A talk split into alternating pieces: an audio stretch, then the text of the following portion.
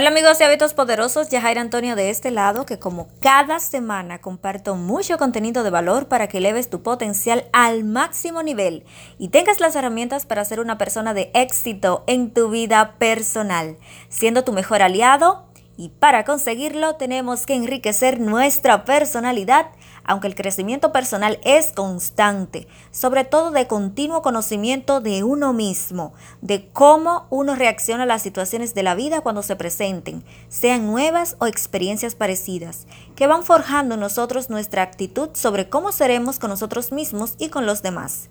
Es importante enriquecer las mejores cualidades para ver esos cambios significativos para vivir más completos. Enriquecer nuestra personalidad implica no dejar los valores más importantes que nos va enseñando la vida. Las enseñanzas son para mordearnos y sacar lo mejor. Pero si hacemos resistencia, difícilmente podemos ver reflejados en nosotros esa enseñanza que nos ayudará a ese equilibrio de poder sentirnos mejor cada día y a ayudar a otros. Una de las maneras que tienes para poder enriquecer tu personalidad es conocerte a ti mismo. De esa manera vas a poder comprender mejor a los demás, también a tus familiares, a tu pareja, familias y conocidos, a los vecinos y a los particulares, así como sus ideas y frustraciones, tanto las tuyas como las de otros. Vas a aprender a ponerte en tus zapatos, así como el lugar de otros, y comprenderás por qué actúas de X manera o reaccionas de X manera ante ciertas situaciones. Por qué chocas con otras personas o por qué te molesta algo de ellos. Además, sabrás, por ejemplo, por qué eres tan ayudador, imponente, sarcástico, alegre, sociable o apático y puedes lograrlo haciendo un test de personalidad sobre el temperamento y el eneatipo. El primero te indica si eres colérico, melancólico, sanguíneo o flemático. Estos son los cuatro temperamentos del ser humano. Aunque todos podemos tener un poco de todas, una será la dominante seguido de otra. Por ejemplo, sanguíneo flemático, colérico melancólico y así sucesivamente. Luego buscas las características de cada una para que veas cuáles van con tu persona según tus actuaciones. Luego de esto, realízate el eneatipo. Este te va a arrojar mucha luz sobre tu forma de ser y en ambos casos están las fortalezas y debilidades.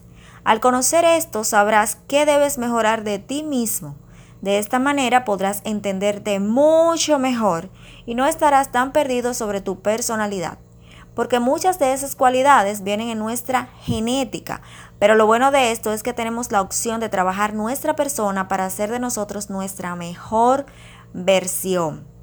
Además, vas a tener la oportunidad de que cuando tú te conoces, vas a poder a conocer los demás, porque no te estarás esforzando por querer cambiar a los demás, sino más bien a comprenderlos. Y esto va a ahorrarte muchas situaciones en las que las personalidades chocan. Podrás evitarlo completamente, podrás respetarte a ti mismo y respetar a los demás. Y por cierto, no sé si tú has escuchado eh, hablar de personas sobre otras en las que alguien diga que él no era así cuando yo lo conocí entonces, eso significa que al decir estas palabras notaron que hubo un cambio sustancial en lo que perciben en esa persona. ¿Por qué? Porque la persona mejoró su actitud, tanto su persona o lo contrario. Pero es muy notable ante los demás y por eso es que alguien puede decir qué fue lo que cambió en esa persona. Sobre todo, la persona cambia su actitud. Y eso se nota. Entonces, si otros pueden hacerlo, puedes hacerlo tú también. Y sobre todo, como yo te expliqué, ser la mejor versión de ti. Espero que este episodio te haya gustado, compártelo con otros y déjame un mensaje si te ayudó. Hasta otra próxima entrega. Bye.